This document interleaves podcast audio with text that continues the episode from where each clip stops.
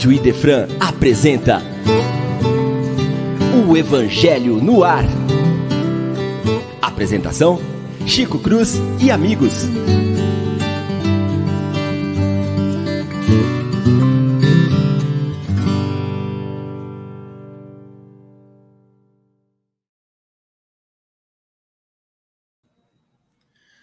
Bom dia, queridos ouvintes do Evangelho no Ar, da nossa queridíssima Rádio Defran, o Amor no Ar, mais um sábado com vocês aqui para fazer esse programa especialíssimo que é o nosso Evangelho no Ar. Nosso programa hoje não conta com nosso amigo Chico Cruz, que está em viagem com os amigos de férias, volta daqui duas semanas para a nossa apresentação, para o nosso programa, nos deu essa missão de ancorar junto com vocês com o pessoal que está aqui já na audiência, com o Luiz Oseguera, com a Ana Barbosa, com, o Ângelo, com a Ângela com o Cláudio Ângelo, dando bom dia a esses amigos que já chegaram aqui no chat, já nos dão bom dia, esperando ansiosamente por mais um Evangelho no Ar. Uma informação importantíssima que a gente precisa trazer logo na abertura do programa. Nosso amigo William acabou de receber o segundo filho na família. O Arthur chegou dia 25, na segunda-feira, às 7 horas da manhã, frustrando as previsões do pai, que falou que nasceria no sábado, frustrando as previsões do Chico, que falou que nasceria no domingo, e obedecendo a mãe, nascendo na segunda, dia 25 então, agora o Augusto já tem companhia. O Arthur chegou, então o nosso querido amigo Will, papai, tá aí firme e forte, trabalhando um pouquinho essa semana, imagina, com os dois meninos em casa, então tá lá o nosso fortíssimo abraço, esse programa totalmente dedicado para ele, para deixar ele energizado, com bastante saúde, bastante força, para cuidar dos meninos que estão lá, com certeza, demandando muito da Milena e muito dele também. Mas com muita alegria, a gente está muito feliz. Bom dia, Nina, que acabou de me dar um bom dia aqui no chat, nossa amiga lá do Hospital Allan Kardec. Que alegria estar com vocês aqui. E para continuar o nosso programa, claro que a mesa vai ser formada pelos nossos participantes aqui da nossa casa. Olha aí quem tá. Carlos Jimenez já deu bom dia. Ô, Carlos Jimenez, bom dia. Muito obrigado, meu irmão, por estar aqui conosco. Te espero aqui nas próximas semanas, hein? Nós vamos precisar de um âncora, já que o Chico vai estar viajando, o Leão também tem compromisso. Então, ó, vou fazer o um convite público, porque ele não pode fugir. Depois você me responde aí se você pode estar conosco. Tá? Ângela, bom dia, bom dia para Nina, né? Então, a família se conversa no chat, acho maravilhoso isso. Mas eu preciso trazer o pessoal para fazer o programa comigo, né? Com muita alegria eu trago minha amiga Lívia. Lívia, bom dia. Bom dia, Leon. Bom dia, amigos que estejam nos ouvindo. É sempre uma alegria renovada para todos nós voltar ao programa e poder estudar o Evangelho de Jesus. Um ótimo sábado. Olha, Lívia, nós. como é que como o nosso bom dia tem força e como esse programa tem um impacto. Eu chamei o Carlos Jimenez no ar para resolver aquele problema que a gente estava resolvendo off, que é quem vai trabalhar na semana que vem aqui no programa com vocês, com você e com a Paula, já que eu estou trabalhando na próxima semana. E o Carlos já aceitou o convite é um trabalhador incansável da doutrina, viu? Olha lá, o Tamo Junto do Carlos. Semana que vem, Evangelho no Ar, Carlos Jimenez, a Lívia e quem? A Paula. Paula, bom dia. Bom dia, amigos. Que alegria estar aqui de novo para mais uma semana, mais um dia de estudo, né? E muitas reflexões aí. Que Jesus nos abençoe aí os pensamentos, a leitura, a interpretação. É isso aí. Obrigado, Paula. Bom dia. Queria mandar um bom dia muito especial para o enfermeiro da semana, o seu Augusto Almeida, que é meu pai. Minha mãe está lá se recuperando, saiu do hospital agora há pouco, faz mais ou menos uma horinha. Teve um pequeno procedimento, graças a Deus está tudo bem, já está já tá em casa firme e forte, mas a gente tem que dar força para o enfermeiro, né? Falar para o meu pai lá, segura as pontas lá, nós vamos estar junto nessa. Então, um abraço especial para eles que estão lá me ouvindo, estão nos ouvindo. É uma alegria estar com eles aqui também. E esse programa, como a gente viu, é família. A família no chat, a família aqui falando conosco. Tem uma alegria muito grande de trazer o Evangelho no ar para vocês. E agora, para fechar o capítulo 23, olha que capítulo especial. Capítulo da estranha moral ou a moral estranha, depende da tradução que você está em mãos que é um capítulo especial para nós de estudo. Ele remete a vários outros, ele nos busca coerência. Eu digo que é um capítulo que revela o caráter diferencial da doutrina espírita, que é uma doutrina científica que busca entender algumas coisas que as doutrinas tratam como axiomas, como paradoxos ou paradigmas, e a doutrina espírita vai além disso. Não é porque é, há uma razão de ser. O capítulo 23 é especialíssimo moral estranha. Na semana passada, a gente trouxe o item não vim trazer a paz, mas a divisão. E nós separamos por serem itens extensos, né? Do item 9 até o item 18, nós separamos aqui do item 9 até o item 14 na semana passada, e nós vamos trabalhar hoje do item 15 ao item 17. Tá? Então hoje eu vou, estou com o meu evangelho físico aqui na mão. Normalmente a gente está com o evangelho lá na Kardecpédia, né? Hoje eu estou aqui com o evangelho físico porque tem umas anotações aqui para passar para vocês. Ah, e vou aproveitar para falar de Kardecpédia, e o Carlos Gimenez está no chat, para fazer um convite especialíssimo. A gente tem o primeiro Congresso Espírita acontecendo em novembro. 24 ou 25, só confirmar aqui no meu calendário, eu já olho e falo para vocês, dia 25 de novembro, primeiro Congresso Espírita. E não, não estou enganado, não estou. Cosme Massi, que é o idealizador da Kardecpedia, vai estar lá nesse vai estar no Congresso. Projeto lindíssimo desse trabalhador que eu acabei de elogiar aqui, incansável, que é o Carlos Jimenez, que tem esse projeto com vários outros amigos das casas, vai, ter, vai ser feito no Pestalozzi, no dia 25 de novembro, semana de feriado em Franca, né? Os francanos têm feriado no dia 28, que é aniversário da cidade, na terça-feira. Então, sábado vai estar especialíssimo, um congresso muito bem preparado, com muito carinho pelo Carlos Jimenez. Então, eu vou aproveitar e fazer esse convite Vamos ter na Rádio Defran ali anúncios do convite, o cartaz, a divulgação. E quem quiser procurar mais informações sobre o Congresso Espírita de Franca, é o primeiro que está sendo realizado, olha lá, ó, 25 do 11, Alexandre Caldini, Cosme Massi, Irvênia Prada e Mayra Rocha.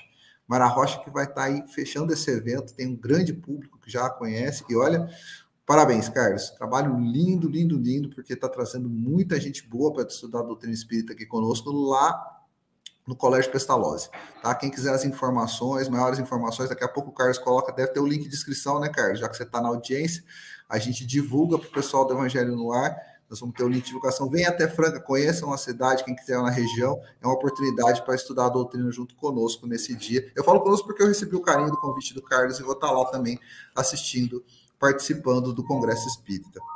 Certo? Pessoal, vamos lá, vamos estudar. Vamos de moral estranha, item 15. E a gente, com os primeiros itens aqui do item 15, as primeiras palavras do item 15, diz que, infelizmente, os adeptos da nova doutrina não se entenderam sobre a interpretação das palavras do mestre.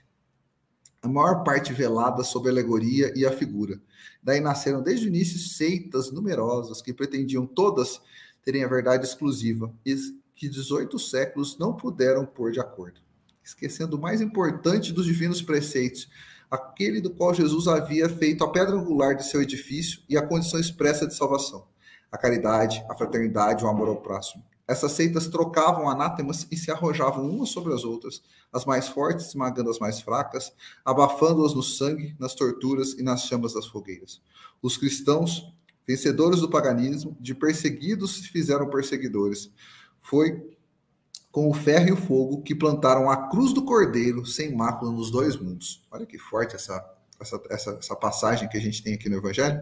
É fato constatado que guerras religiosas foram as mais cruéis, fizeram mais vítimas que guerras políticas e que nenhuma se cometeram e que em nenhuma se cometeram mais atos de atrocidade e de barbárie. A primeira pergunta que eu vou, da, do segundo parágrafo, eu só vou ler a pergunta e vou deixar para a gente refletir juntos. A culpa foi da doutrina do Cristo? Foi, Lívia. Eu vou passar sem fazer comentário, senão eu vou longe. Leon, não, não foi. Antes de avançar na reflexão que você está fazendo, eu queria retomar um pouquinho o início desse item que Allan Kardec vai analisar. Aquela fala do Cristo em que ele dizia, né? Não julgueis que é, eu tenha vindo à Terra trazer a paz, mas sim a espada, né? E para muitos pareceria um contrassenso que Jesus tenha sido, que tendo sido um coração amoroso que propôs a fraternidade, o respeito, o amor, é, a valorização do outro, tenha nos induzido a agir de forma belicosa. Não foi isso que aconteceu. Mas Jesus era um mestre muito à frente do seu tempo, muito lúcido. Então ele sabia que toda ideia nova vai demandar tempo para ser assimilada e compreendida devidamente. Então ele estava vindo trazer uma proposta nova, que era a proposta do amor nova no sentido de ser amplamente divulgada, de ser amplamente colocada como é, uma norma de conduta que faz diferença no nosso dia a dia, melhorando as nossas relações, dando qualidade a elas. Mas naqueles dias em que ele chega, nós devemos lembrar que nós tínhamos os dias do domínio do Império Romano, em que, de um lado, a própria concepção de superioridade, de, de inferioridade, é, permeava essas práticas da, da, imposição de poder. Então, nós tínhamos, de um lado, os patrícios, que, se consideravam melhores, dos outros lados, os plebeus, que eram considerados não da, da nobreza. Nós tínhamos é, no núcleo judaico e no, nos demais universos politeístas maneiras próprias de compreender as relações pessoais, de compreender é, a sociedade como um todo. Então, quando Jesus chega, ele sabia que aqueles que aderiam à sua proposta, muitos poderiam imaginar que já conseguiriam voltar para os seus lares e viver com seus amores, seus afetos, de forma mais harmoniosa, mas nem sempre eles seriam compreendidos ou aceitos de forma imediata. Então, é por isso que Allan Kardec vem nos, refletir, nos ajudar a refletir sobre isso. Quando Jesus falava que não tinha vindo trazer a paz, mas a espada, não nos induzia de maneira nenhuma a uma atitude de desrespeito ou de agressividade, de violência. Ele mostrava que ele compreendia que toda ideia nova vai precisar de tempo para se aclimatar no coração do homem. Então, Allan Kardec vem nos dar um exemplo de Sócrates. Sócrates, quando veio, ele vem com uma proposta diferenciada. E ele foi aceito naqueles dias? Não. Hoje, nós na, na, coletividade do presente, olhamos Sócrates e é, exaltamos a sua sabedoria, exaltamos a sua capacidade é, filosófica, intelectiva, mas nos dias em que ele esteve aqui não foi assim, tanto que ele foi condenado à morte, condenado a beber cicuta. Então, Jesus falando isso nos levava a fortalecer as nossas posições espirituais, para que nós não desanimássemos nas horas difíceis ou diante dos obstáculos ou da incompreensão alheia. Então, Allan Kardec vai dizer: se isso aconteceu com Sócrates, aconteceu também com os cristãos. Os primeiros cristãos, o que é que aconteceu com eles? Eles foram perseguidos. Muitos foram levados, foram martirizados. Até que isso fosse vencido, foi muito tempo. Mas por que se levou ao martírio os cristãos? Porque a ideia era ruim? Não, porque não havia compreensão adequada sobre ela. Né, Leon? Então, eu creio que agora a sua pergunta tenha ficado respondida. A culpa era do cristianismo, não era, era da incompreensão. A culpa não é do cristianismo, exatamente. Era... A culpa dos homens, né? A gente associar. E é importante essa, essa, esse questionamento, essa afirmação que a gente tem aqui, quando a gente diz que a culpa textualmente não é do cristianismo, ponto. Tá? A culpa pode ser dos cristãos que ao longo que se denominam cristãos e ao longo do tempo da história, de acordo com a conveniência, o interesse, o poder, mudam de, de, de posição ao longo da história. O próprio texto do Kardec traz isso, né? Eles saem de perseguidos para perseguidores. O que é algo que assim, é, é bastante chocante para a gente imaginar que uma doutrina que nasce no amor, no acolhimento, vira uma doutrina de perseguidores. Contraditório até né, para o amor que o Cristo pregava, para tudo que ele fez, mas como nesse capítulo a gente está estudando ele por um viés amplificado da doutrina espírita, tudo nos, nos suscita a fazer uma reflexão ainda mais profunda, talvez um dos capítulos mais intensos que a gente precisa entender, refletir, é, interpretar, que é algo muito perigoso, as interpretações que levaram a esse tanto de, de dissensões ao longo da história. Então, nós precisamos, para fazer toda e qualquer interpretação, ter bases sólidas, referências firmes. A Lívia foi feliz em trazer o item 14, porque no próprio item 14 ele fala, o, o Evangelho traz o exemplo de Sócrates, né? E a gente sabe que naquele momento onde Sócrates trazia a sua, a sua, a sua doutrina, a terra talvez não tivesse ainda preparada, né? O terreno ainda não estava devidamente sempre preparado e por mais que ele trouxesse com tanta convicção e hoje a gente o entenda, aquele período foi um período muito complicado. Ele deixou, ele talvez jogou um germe que com muito tempo, ao passar dos anos, ele fosse efetivamente ser compreendido. Chega o Cristo e talvez faça com que a gente traz a compreensão disso, e aí 18 séculos passados, como o próprio Evangelho narra, as interpretações, as conveniências colocam a doutrina cristã num rumo muito, muito diferente do que talvez o Cristo se propunha naquele momento. No entanto, e eu vou aproveitar o gancho da tua fala para passar para Paulo, no entanto, o Cristo tinha consciência que era preciso, em certos momentos, fazer uma cisão realmente daquilo do, do momento que estava acontecendo, cindir com o que existia no passado e começar, um, começar uma nova forma de pensamento, uma nova forma de atuação no futuro. E o que usa a ferramenta utilizada para isso é uma espada, e eu achei fantástica a alegoria que a gente trouxe na, na, semana passada da espada da vontade, porque quando ela, quando há uma, uma vontade verdadeira, a gente consegue segregar, separar tempos, separar os movimentos, separar o, fazer realmente uma cisão, uma divisão do que era para o que passa a ser como deveria, como deverá ser a partir de agora.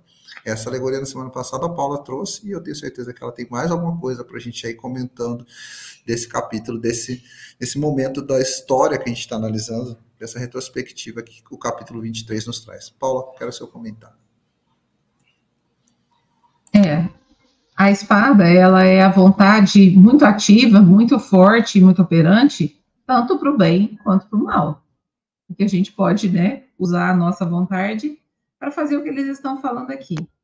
Nesse capítulo que ele vai falar, eu não vim trazer a paz, mas a divisão, ele, na verdade, ele não estava lançando uma maldição, os espíritos vêm nos explicar, né? E Kardec vem nos esclarecer. O que ele estava fazendo era prevendo o que iria acontecer. Porque quando uma ideia ela tem um impacto muito forte, ela traz uma mudança muito grande para a mentalidade das pessoas, as pessoas tendem a resistir elas tendem a defender suas posições anteriores, porque a gente gosta de ficar, deixar as coisas como elas estão, né? A gente fala muito, é, ah, deixa quieto, deixa quieto, porque a gente não quer sair do nosso, do nosso conforto para fazer uma coisa diferente, para aprender uma coisa diferente, para ter um gesto que não seja um gesto de é, impetuoso, um gesto instintivo de sempre estar tá revidando, de sempre estar tá querendo defender o que a gente quer a qualquer preço. Então, a pergunta do Leão, ela, ela já pegou uma parte interessante aí, se a culpa foi da doutrina do Cristo, porque é, desde que o mundo é mundo, o homem moldou Deus a su... Não é que Deus fez o homem à sua semelhança. Não. O homem fez Deus à semelhança dele. Então, Deus era feito como. Como é que nós somos aqui, né? Os gregos fizeram deuses super belicosos, briguentos, vaidosos, orgulhosos, porque eles viviam um tempo, a Lívia trouxe essa palavra importante, de concepções de superioridade e de inferioridade.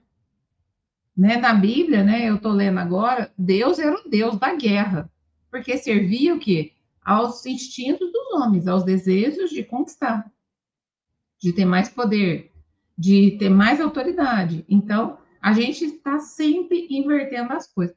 Mas quando chegam as guerras, gente, as guerras religiosas, que o Leão aí citou na leitura dele, nós vamos ver, eu lembrei, assim, eu não tinha lembrado, mas agora eu lembrei. Eu li um livro há muitos anos que chama Revolução dos Bichos, do, do George Orwell, né? Que ele vai falar assim, ó, que numa fazenda os bichos todos queriam se revoltar porque o homem escravizava todo mundo, né? Então os porcos falavam assim, não, gente, não tem cabimento nós não somos piores que os homens, nós somos tão bons contra eles. Vamos assumir o poder, né? E isso fala, não fala só da política, isso fala da filosofia de vida, né? O livro é muito interessante e eu recomendo que todos possam ler, mas o que, que acontece no livro é quando os animais eles conseguem tomar o poder da fazenda, expulsar os homens para fora, aí os animais começam a pensar, é, todos nós somos iguais, mas tem uns aqui que são mais iguais. Quem, são, quem é mais igual a mim? De certa forma, um pouquinho superior. E aí eles tomam aqueles lugares de quem era injusto, de quem é, era repressor da fazenda. Aí os animais, quando eles tomam o poder, eles começam a fazer o mesmo papel. Por isso que existe o ditado, né? Dê poder a um homem que você vai conhecer esse homem. Se ele não tem poder nenhum, será que ele não faz o mal porque ele não tem poderes ou porque ele é uma pessoa generosa? Será que ele faz o, ele faria melhor bem se ele mais tivesse ou não? Então a palavra do Cristo ela dá para nós essa possibilidade da gente ser diferente, da gente ser trabalhar aqui ele está falando no capítulo que o Leão falou, né? A caridade, a fraternidade e o amor ao próximo. Então a gente tanto no nível é, pequeno, nas pequenas coisas que a gente faz, a gente consegue ser fraterno com as coisas? E quando a gente vai ocupando outros cargos, outras funções da nossa vida, a gente consegue ou conforme a gente vai assumindo, a gente vai achando que nós sabemos tanto de Jesus, tanto de Jesus que todo mundo tem que pensar como eu. E, né, a gente sempre fala, né, vamos falar da nossa casa, espírita falando mal de espírito, porque está seguindo essa ou aquela, aquele pensamento, gente. Então, nós vamos pegar agora o, o Pentateuco e vamos bater nos outros, falar, não, você vai ficar só com Kardec. Gente, vai ficar com Kardec quem só com Kardec? Aqueles que se sentirem tocados pela mensagem do Cristo. Vão para outros caminhos outras pessoas que estão buscando. Mas o que, que é importante? É o amor, a caridade e a fraternidade. É isso que estão falando. Não vamos ser nós, espíritas, aqueles que, vão, que vamos é, punir, que vamos condenar, que vamos criticar os nossos irmãos espíritas, os nossos irmãos não espíritas. Vamos ser aqueles que saem dessa lógica que o Espiritismo está trazendo para nós aqui sai da previsão do Cristo, vai ter muita guerra, porque vocês não conseguem mudar pela gentileza, pela bondade. Então, o que Jesus viu aqui foi que, assim, que estava no nosso coração, para que a palavra do amor venha, os homens vão brigar muito por conta desse amor. E eles vão ter muito ódio, mas algum dia eles vão entender que o ódio e o amor, eles não convivem. Eles, você não pode com ódio defender o amor. Você não pode, por opressão, defender.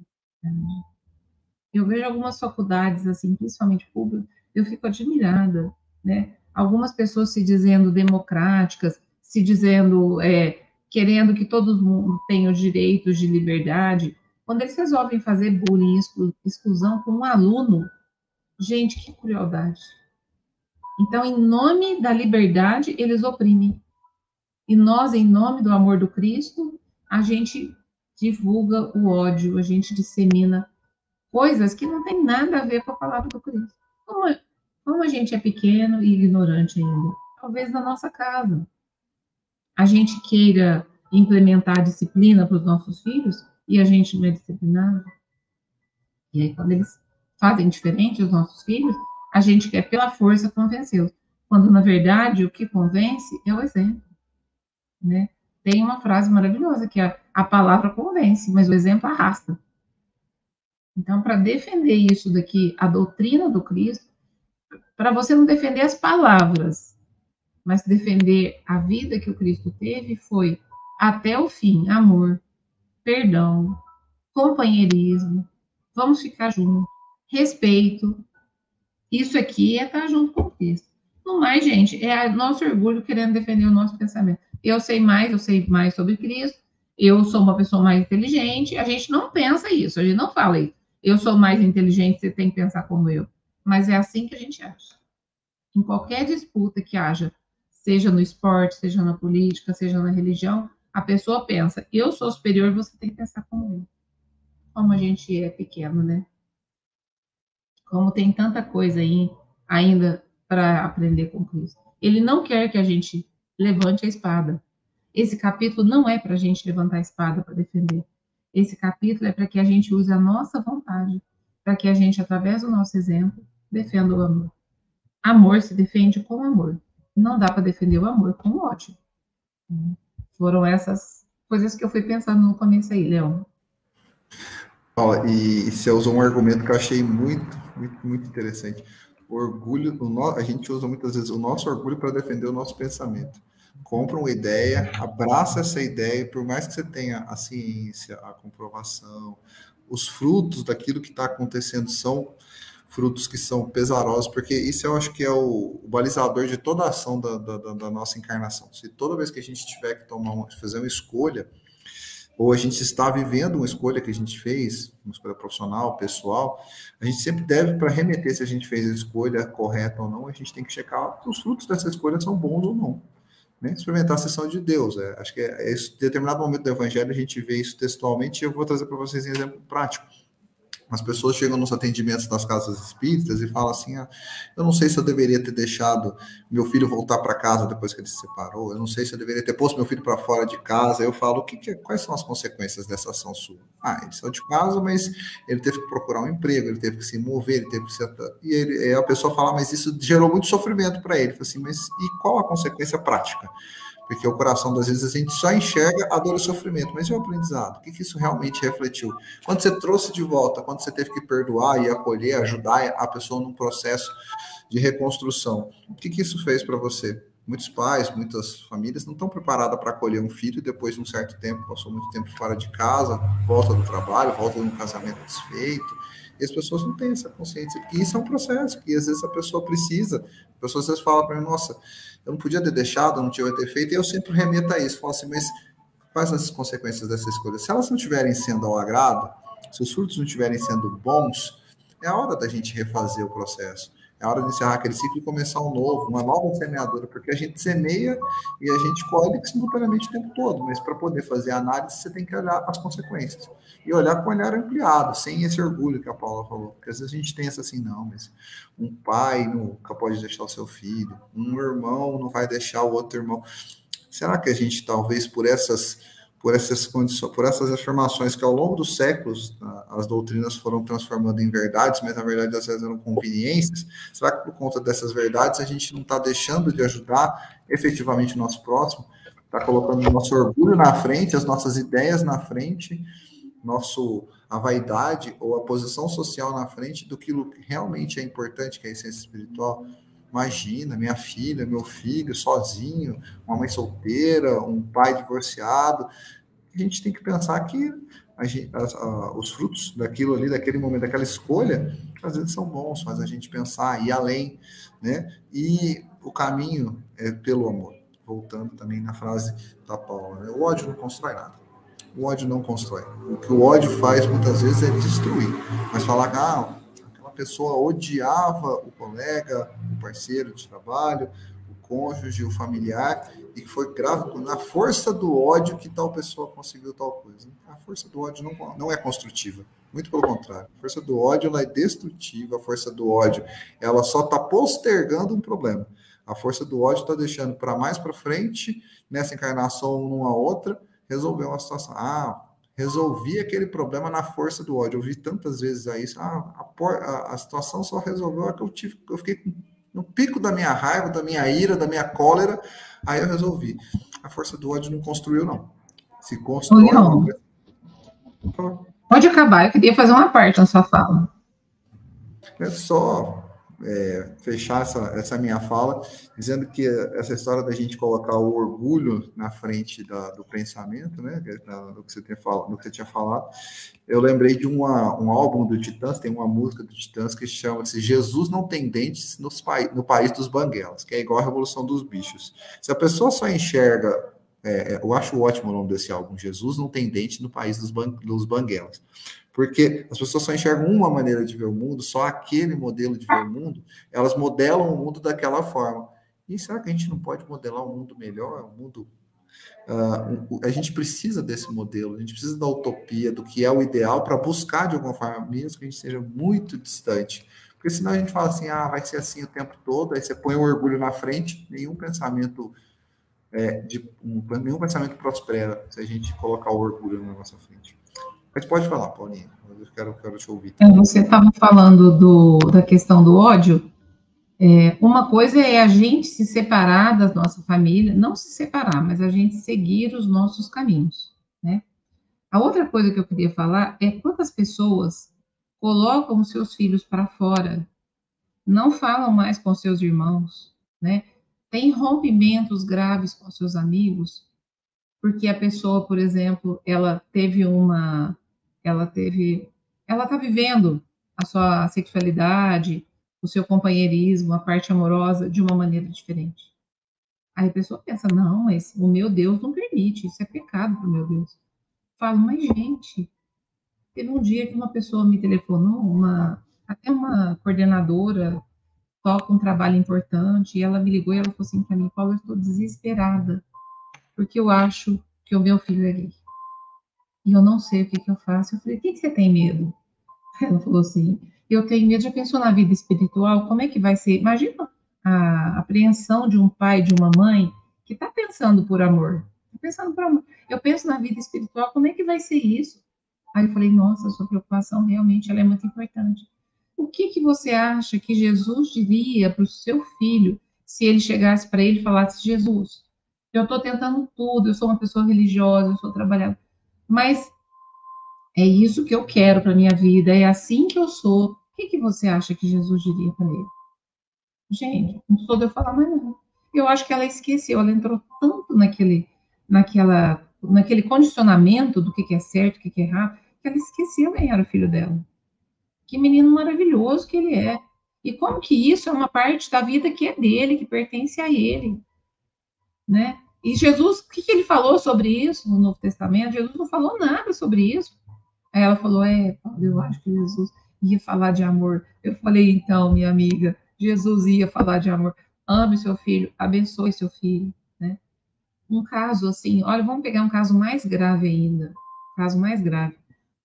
E assim, é uma coisa que acontece. Uma pessoa que aborta. E às vezes, quando ela conta para a família, ou quando a família sabe, a família não aceita. Por que, que você. E fala mil coisas. Por que, que você não teve essa criança? Por que, que você não deu para adoção? Por que, que você. É mil porquês. Só que a pessoa, gente, ela está num momento de muita dor. A gente pensa que todo mundo que aborta, aborta na maior alegria. Aquela pessoa, aquela mãe está precisando muito de amor. Às vezes, o Chico já falava. Por que, que a gente não está perguntando cadê os pais dessas crianças? A mãe aqui, ela precisa de. A questão aqui não é o que é certo e o que é errado. A questão é que as mães precisam de amor. Elas precisam muito, elas vão ter que lidar. E a responsabilidade dos atos nossos não somos nós que vamos cobrar, não sou eu, você. E quem vai cobrar é a própria consciência. O que, que ela poderia? Tem os atenuantes, tem os agravantes. Quando a pessoa mais erra, gente, é quando ela mais precisa ser amada. E às vezes a gente abandona em nome do Cristo, porque não foi isso que o Cristo falou. Então, esse é um lado muito importante que o Leão foi falando, que eu fui me lembrando. Às vezes a gente abandona o Cristo para seguir o Cristo por amor, mas às vezes a gente quer seguir o Cristo com o coração cheio de ódio, é, é, plantando ódio na vida daqueles que a gente.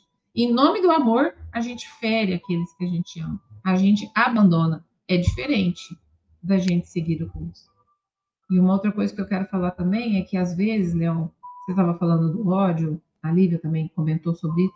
O ódio, ele não vem em forma de ódio. Eu não falar, ah, eu odeio aquela pessoa. Às vezes o ódio vem com uma indiferença. Ninguém fala com aquela pessoa. Você sabe o que, que aquela pessoa sente quando ninguém mais fala com ela? A cultura do cancelamento é só uma coisa a mais. Da, do ódio que as pessoas têm por algumas postagens e todo mundo re resolve cortar a pessoa. Tem pessoas, gente, que elas têm uma dependência e elas sentem uma violência. Mais de um blogueiro já cometeu suicídio por conta da cultura de cancelamento. Então, cancelar, o, o ódio não é só falar eu te odeio, não é só xingar, mas é quando você não trata mais aquela pessoa como pessoa. É quando você trata aquela pessoa como um lixo, como um nada, como um... Então, a indiferença, gente, ela pode tá tudo isso aqui, ó, nessa Jesus condena formalmente a violência. Não é só essa violência expressa, mas é a violência da gente tratar o nosso irmão como nada. Isso é uma violência disfarçada de pacificidade, de pacifismo. Não, eu quando eu não gosto, eu simplesmente ignoro. Você já foi ignorado alguma vez na sua vida? Para você saber a dor que é ignorado? Então, gente, é muito fácil confundir a palavra do Cristo com aquilo que a gente quer fazer, em nome do amor, em nome do cristianismo, está levando a discórdia, a rejeição, a dor, né? Sob a forma de não, eu não, eu prefiro não falar, eu prefiro ignorar. A gente vê muito caso, né? Então, eu, vamos falando e eu vou lembrando dessas coisas, da dor de ser ignorado, de receber o ódio através do silêncio. E lembrando aqui que eu quero falar para vocês, amigos, que muitas vezes em relacionamentos abusivos, aquele parceiro, aquela parceira que te isola e fica sem te responder, falar há dias com você para te punir, é uma forma de abuso nas relações. E a gente nem percebe, né? Fala, ah, o que, que tem? Mas a pessoa vai se sentindo mal, vai se sentindo mal, se humilha, pede desculpa, e o parceiro ou a parceira vai usando o silêncio como uma forma de controle. Então, o ódio, gente, ele vem mascarado de várias coisas. Agora, o amor não tem confusão, tem, amigos? O amor não faz isso. O amor não vê a pessoa chorando e ignorando. O amor não vê, não vê numa sala de 30 alunos uma pessoa que ninguém fala e acha aquilo normal. O amor não faz isso, não. Eu acho que é muito fácil confundir o ódio, mas o amor é bem mais difícil. É isso que eu queria comentar, Leandro. Acho que a liga talvez seja dessa. Olha, vou aproveitar um ganchinho aí do que você falou, Paula, para agradecer o pessoal que está aqui na audiência conosco, ouvindo as suas palavras. O, o Evangelho no Ar traz algumas reflexões, algumas conexões com o que a gente estudava há um capítulo atrás, quando a gente falou exatamente do capítulo da, de não separeis o que Deus juntou, a gente estudou o divórcio, a gente estudou o casamento, a família, né? E a Paula trouxe várias menções aqui para a gente dessas relações familiares, das estruturas familiares que a gente fez menção aqui.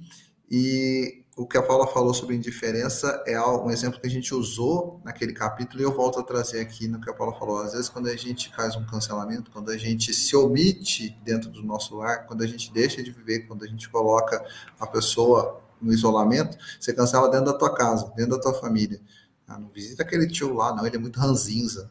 Por que, que você vai atrás daquele? Aí, de repente, as pessoas estão canceladas dentro de casa, né? Então, dentro dos seus lares, estão canceladas. Ninguém vai ver a avó, ninguém vai ver, ah, não, minha avó é muito mal-humorada, ah, não lembra da gente.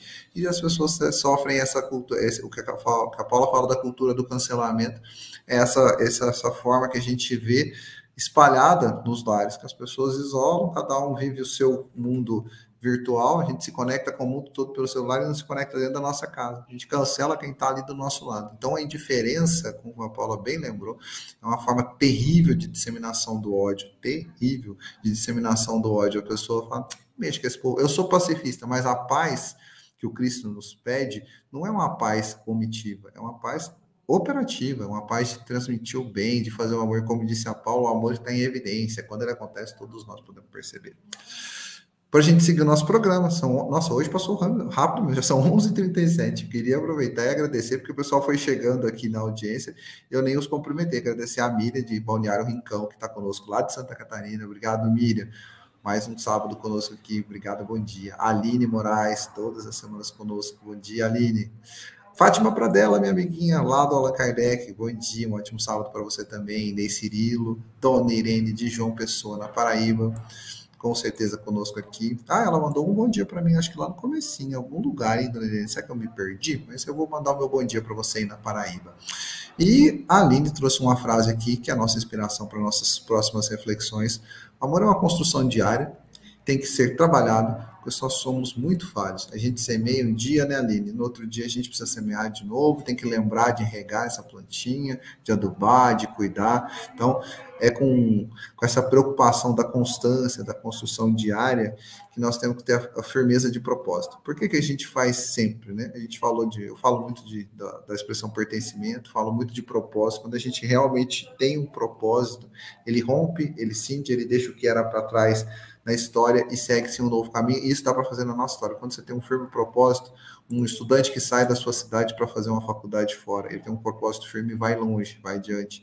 Uma, uma pessoa que constrói uma família, às vezes distante do, da, da primeira família onde ele tinha, é um rompimento, uma ruptura de rotinas, ele vai longe e o amor constrói, a pessoa tem que ter firmeza no propósito para continuar e fazer algo grande, algo grandioso, como a doutrina espírita tenta fazer ao longo dos séculos, né? Quando ela chega, depois de 18 séculos do Cristo, ela chega, ela sabe que ela ajudaria o Cristo a cumprir suas promessas, a disseminar o amor e, claro, a esclarecer, a elucidar muitos sentimentos que foram se perdendo na doutrina do Cristo ao longo dos 18 séculos. Capítulo, o item 17 faz uma menção a isso, e antes de eu passar a fala para o livro, quero só fazer uma, uma pequena leitura. O Espiritismo vem realizar no tempo certo, e o tempo certo, no item 16, ele fala realmente sobre isso, que o Cristo prometeu um outro consolador, então quer dizer que se ele chegaria o tempo correto para a gente receberia a verdade, o Espírito de verdade. O Espiritismo realizar no tempo certo as promessas do Cristo. Portanto, ele não pôde fazer sem destruir os abusos. Como Jesus encontra sobre seus passos o orgulho, o egoísmo, a ambição, a cupidez, um fanatismo cego, que batidos entre as últimas trincheiras, tentam lhe barrar o caminho e lhe suscitam entraves e perseguições. Por isso que é preciso também combater. Mas o tempo das lutas e das perseguições sangrentas aparentemente passou, né? Ele colocou passou aqui, e a gente vai falar sobre isso ou não, se passou ou não. As que tem que suportar são todas morais e, ao seu, e o seu fim se aproxima. As lutas que duraram, as primeiras lutas duraram séculos. Essas duraram apenas alguns anos, porque a luz, em lugar de partir de um só foco, só foco jorra por todos os pontos do globo e abrirá mais cedo os olhos do cego. Hoje, com a, a condição tecnológica que a gente tem, né, de disseminar a cultura do amor do Cristo, a doutrina espírita, pelas ferramentas tecnológicas, já que a Paula acabou de fazer menção às pessoas que usam a, as redes sociais, aos, as pessoas que são os influenciadores sociais, né? Todas as pessoas, hoje a luz jorra por todos os pontos. Uma pessoa que está em qualquer lugar do mundo, como a gente tem a alegria de receber na nossa rádio, informações de pessoas de vários cantos do mundo nos, nos assistindo, a luz jorra por todos os pontos, chega para todos mas nós precisamos de firmeza de propósito para que ela continue que ela continue sendo jorrada, que ela continue atingindo o propósito que Kardec nos, nos, nos traz nesse item, de tirar os aspectos, uh, às vezes fantasiosos, paradigmáticos, e pensar numa doutrina construtora, construtora de amor, algo muito além. O Espiritismo chega ao seu tempo, e o tempo da doutrina espírita é o tempo da ciência, é o tempo da comunicação, que é esse nosso tempo, que é absolutamente ágil. Foram 18 séculos para a gente chegar até a doutrina, mas agora a doutrina tem condições, nós estamos nos preparando com um planeta em transição, de jorrar todas essas informações para todos os cantos do globo, e o, todos poderem aproveitar desses ensinamentos do Cristo com um, algo, algo além, e esse algo além é o Consolador prometido do nosso cristianismo redivivo, que é a doutrina espírita. Lívia, nós ficamos deixando, eu e a Paula hoje a gente acabou te deixando, foi um pouquinho. Não, foi... mas eu, eu gostei muito do, do que foi refletido, porque eu fiquei pensando assim: é, muitas, muitos pontos foram tratados no, na reflexão de hoje, mas um ponto me chamou muita atenção: acolher, né? Na sua fala, Leão, em alguns momentos você falou em acolhimento. Jesus era o mestre do acolhimento. Os exemplos que a Paula deu indicam isso para nós. Ele não teria dificuldade nenhuma de aceitar esse ou aquele companheiro, porque ele amava. E o amor acolhe, o amor integra, o amor dá chance, o amor compreende. Diante do erro, o amor dá uma nova oportunidade. Por isso, com Jesus, a tarefa é sempre de construção, de progresso e crescimento. Então, foram muito ricas as reflexões que a Paula fez e você também.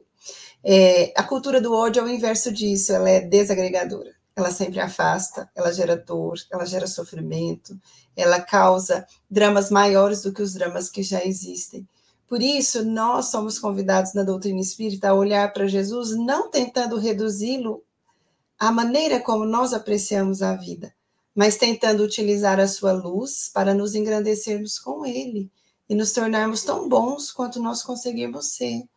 Então, essa mensagem nos fala disso de acolhimento. E um outro ponto que foi dito agora foi da firmeza de propósito. E a Aline disse que amor é construção diária.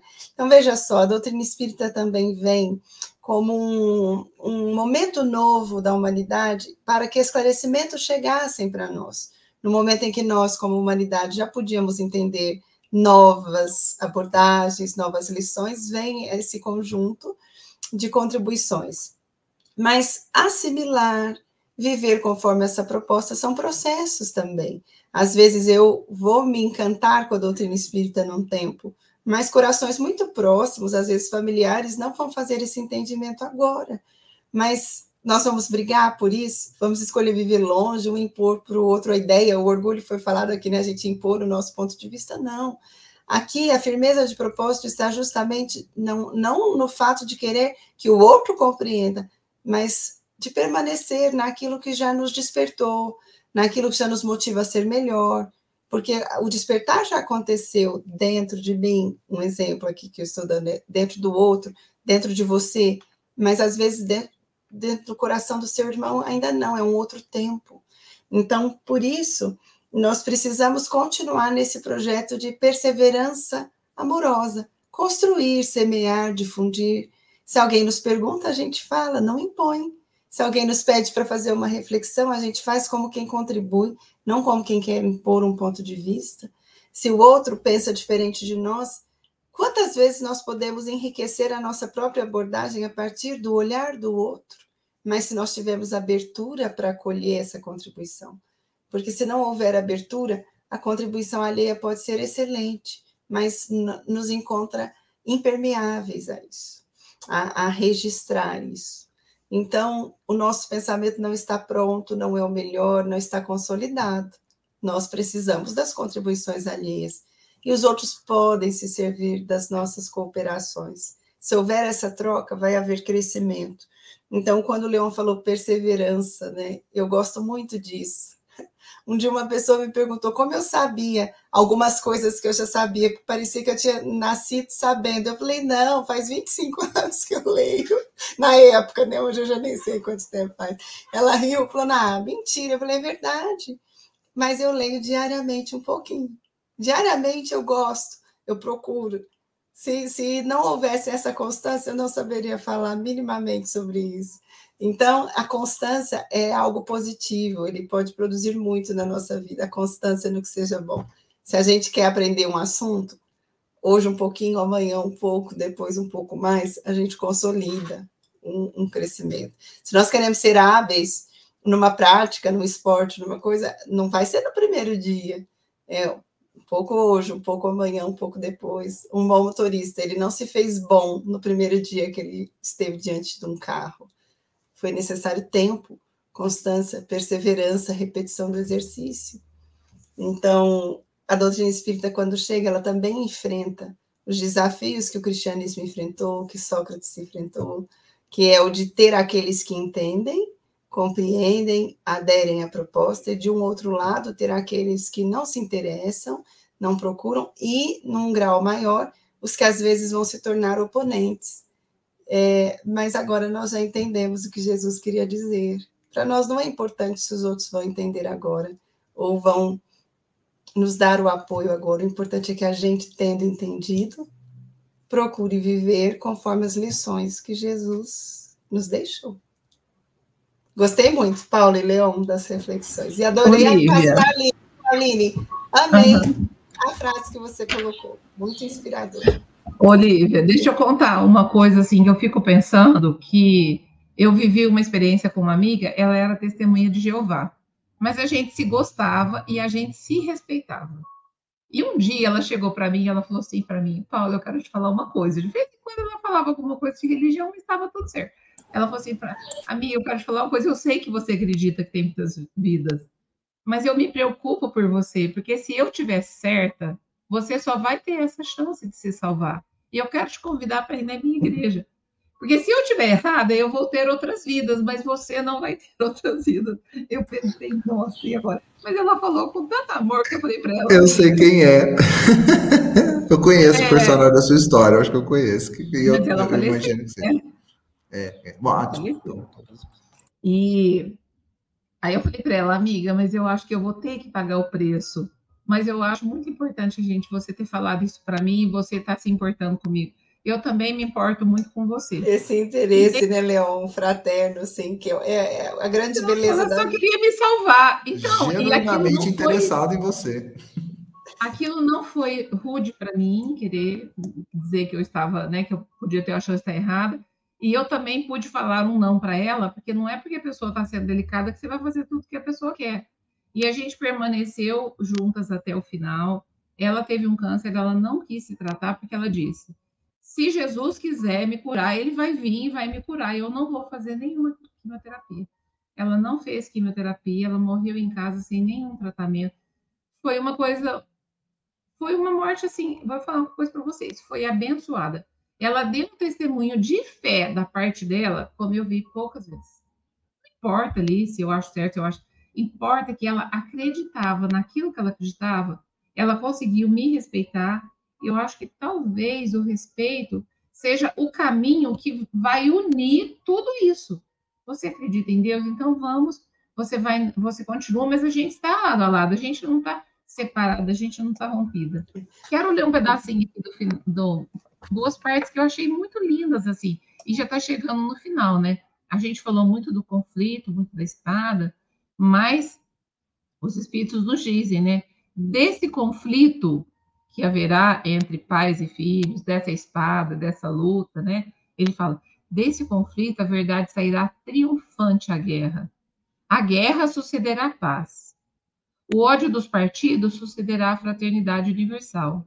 E as trevas do fanatismo, a luz esclarecida. Então, gente, olha que coisa mais linda, porque aí fica a mensagem da esperança, né? no finalzinho do item 16, ele vai falar no último parágrafo.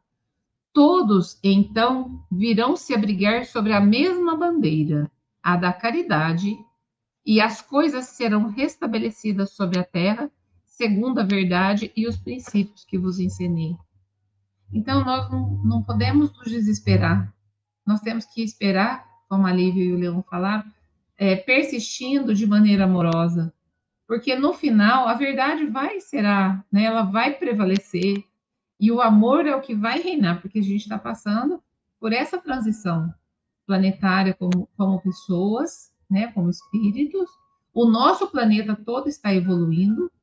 Então, assim, ó, nós estamos indo para um caminho, não importa que a gente não queira ir para a luz, a gente vai encontrar a luz.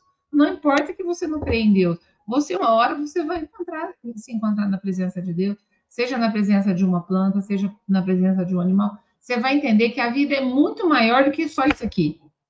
Nascer, viver, morrer, acabou. Então, gente, é para gente, esse capítulo também é um capítulo de esperança. Para falar para a gente, não se desanima, não se desespera, persiste no amor, porque, né, Jesus é o caminho, a verdade e a vida. E ele vai nos levar aonde a gente precisa ir. Podemos demorar muito, mas tenhamos esperança e paciência para enfrentar esse caminho, né, né Leon? Perseverança, eu acho que é a palavra. A Lívia gostou e ela, ela eu venho na, na, minha última fala aqui trazer ela de novo. Persistir mesmo com esperança. Né? O, existe, eu já li trocentos é, podcasts, livros, assim, eu já ouvi podcasts, já li trocentos livros, já peguei muito material, e-mail, receita pronta para trabalhar procrastinação que é um mal terrível, né? A gente sempre deixa para fazer no final. A gente sabe que pode fazer e deixa para o deadline, para a última hora para fazer.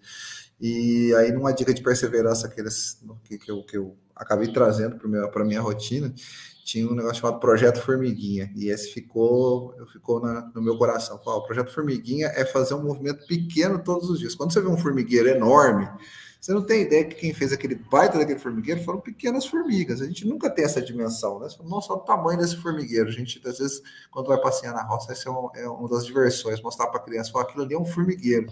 É o tamanho das construtoras, pequenininhas. Né? E aí, no projeto Formiguinha particular que, que eu tive para combater a procrastinação, era a ideia de, olha, você vai ler uma linha por dia do livro. Mas o que, que vai engrandecer para mim ler uma linha por dia, né, ao longo da, da minha vida. E aí o projeto quer falar, não, você vai ler uma linha por dia durante uma semana. Próxima semana você pode continuar lendo uma linha, ou se você optar em ler duas linhas, uma página, o critério é absolutamente seu, mas é um projeto formiguinha. E efetivamente, quando a Lívia mencionou, né, pô, se a gente está persistindo, né, perseverando num determinado assunto, estudando sobre ele durante 10, 20, 30 anos, a vida toda da gente, a gente está perseverando, nem que seja um pouquinho por dia. E a gente consegue entender por que, o projeto, a ideia do projeto Formiguinha vai muito adiante, porque você vai colocando um grãozinho de um conhecimento, de uma informação, naquele, naquilo que você acredita, naquilo que você que realmente faz sentido na tua vida, dos estudos, do conhecimento, isso tem um potencial de revolucionando as nossas vidas. A gente consegue ter, com a ferramenta da perseverança, a gente consegue ter sinais, resultados práticos que se a gente não tivesse começado, se a gente tivesse resolvido tirar assim, vou fazer tudo de abrupto, eu vou fazer de uma vez só, vou ler aquele livro, eu vou fazer, estudar para aquela prova, a gente sabe que a gente teria um desgaste muito grande e o potencial de resultado pequeno. Então, às vezes o projeto formiguinha, de você colocar um objetivo lá no horizonte e colocar um grãozinho, todo dia você vai construir algo muito maior que um formiguinho. Você vai construir algo que pode ser bom não só para você, como para os outros, porque a gente, o bom do projeto, desse projeto, é porque ele espelha, a gente falou muito aqui hoje de uh, de, de, modelos de atuação, né, de, de, espelhamento, quando você faz um projeto como esse e mostra perseverança, as pessoas vão querer entender assim, por que você faz dessa forma, como você faz. E a gente tem a convicção do processo, a convicção arrasta, porque a convicção faz parte desse amor que a gente tem. Não, eu tenho convicção de que cuidar das pessoas, que estudar a doutrina espírita, qualquer que seja o seu propósito, isso me faz melhor, me faz bem. E as pessoas, o amor tem esse poder, né? De trazer as pessoas para o mesmo padrão de vibração. Você está vibrando bem, por que, você vibra dessa forma? Porque a gente consegue agregar, porque ao longo da nossa história de vida a gente foi agregando algumas coisas e vai, vai conseguindo construir algo maior. E, claro, esse projeto que nós estamos aí há quase, acho que há mais de três anos já fazendo Evangelho no Ar, hoje é o programa 163, então com certeza tem mais de três anos. Esse processo começou um pouquinho antes da pandemia, se não me engano, é exatamente.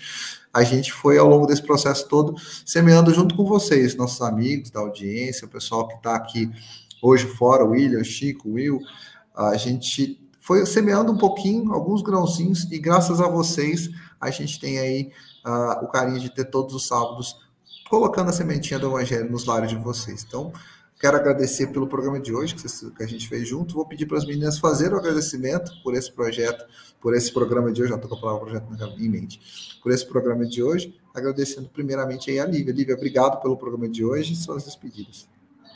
Leon, eu que sempre agradeço, porque eu lembro o dia que o Chico me ligou perguntando se eu participava e eu achei que era um dia só. Eu, eu também. Nunca tinha feito rádio, mas foi maravilhoso, porque você falou que esse programa vai é, levando uma sementinha do evangelho para o nosso lar, mas eu penso que ele também traz para o coração da gente. A gente sai com o celeiro mais rico, não tenha dúvida. E a Paula falou do respeito, eu queria lembrar o seguinte: progresso é uma lei, nós todos vamos progredir, vamos chegar a esses resultados que o Evangelho falou.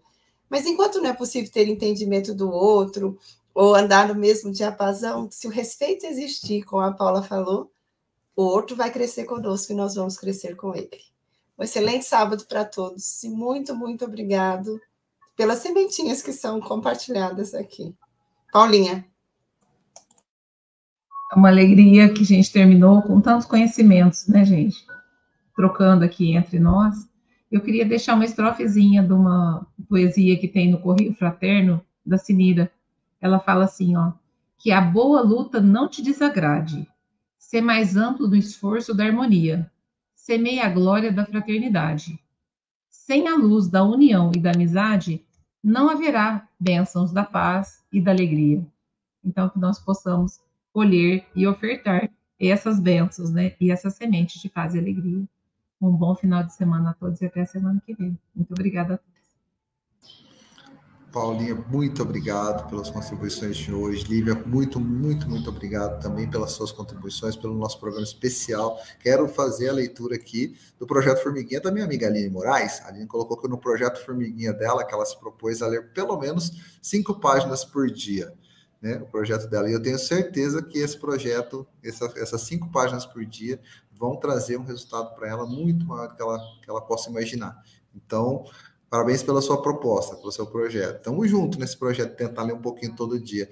Agradecer a Ana, que nos deu obrigado pelo, pelo, nossa, pelo nosso estudo de hoje, dona Ana Barbosa, que está aqui. Um ótimo sábado a todos, uma boa semana. A gratidão da Ângela, que está aqui também.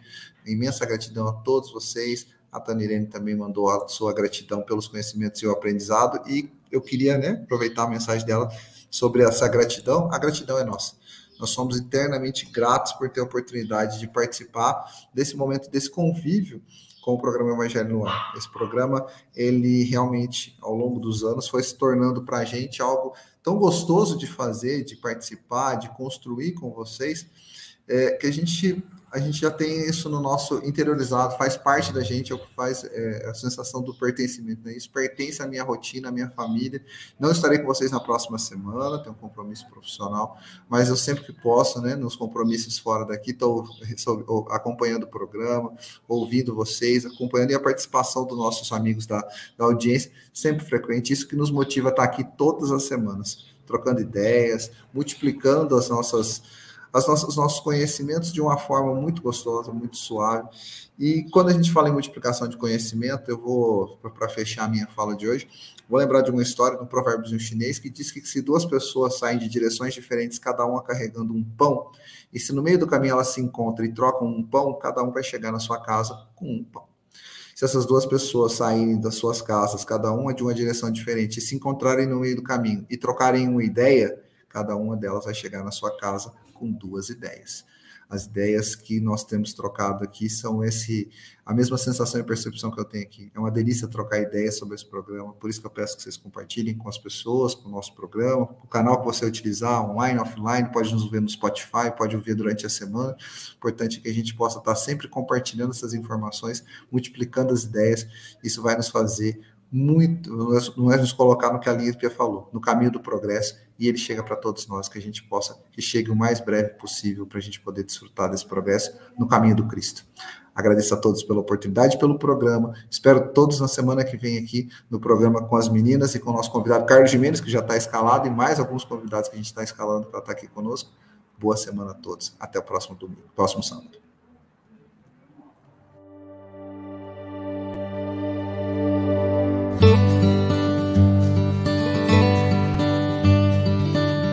A Rádio Idefran apresentou o Evangelho no Ar.